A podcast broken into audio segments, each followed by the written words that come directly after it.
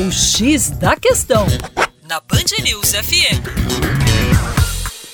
Olá, meu caro ouvinte Band News, com vocês, João Marcelo, Geografia Terra Negra.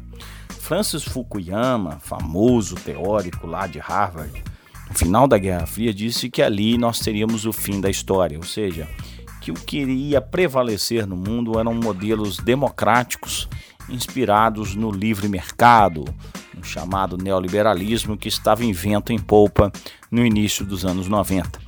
Mas parece que Fukuyama fez previsões um tanto desastrosas. Porque o que percebemos hoje no plano político é justamente o contrário. Nós temos um impulsionamento da centralização de poder político. Vimos esse movimento na China recentemente, quando o presidente Xi Jinping chinês ele consegue a aprovação do Partido Comunista Chinês para se manter quase que indefinidamente no cargo. Vimos a reeleição de Vladimir Putin na Rússia.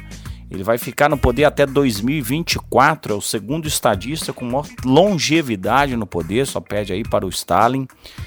Vimos também a ascensão de Tayyip Erdogan na Turquia, que permanece cada vez mais tempo no poder. Aqui na América Latina vamos perceber a ascensão do chavismo, especialmente na figura agora do Nicolás Maduro. Então, os modelos democráticos, se pensarmos em África, se pensarmos em Oriente Médio, que ainda temos monarquias absolutistas, né, não proliferaram, infelizmente. E no campo econômico, vamos ver que os estados eles têm uma capacidade de intervenção cada vez maior e de protecionismo cada vez maior. Haja visto que Trump fez, tem feito nos Estados Unidos com relação ao aço, agora é uma guerra comercial entre Estados Unidos e China.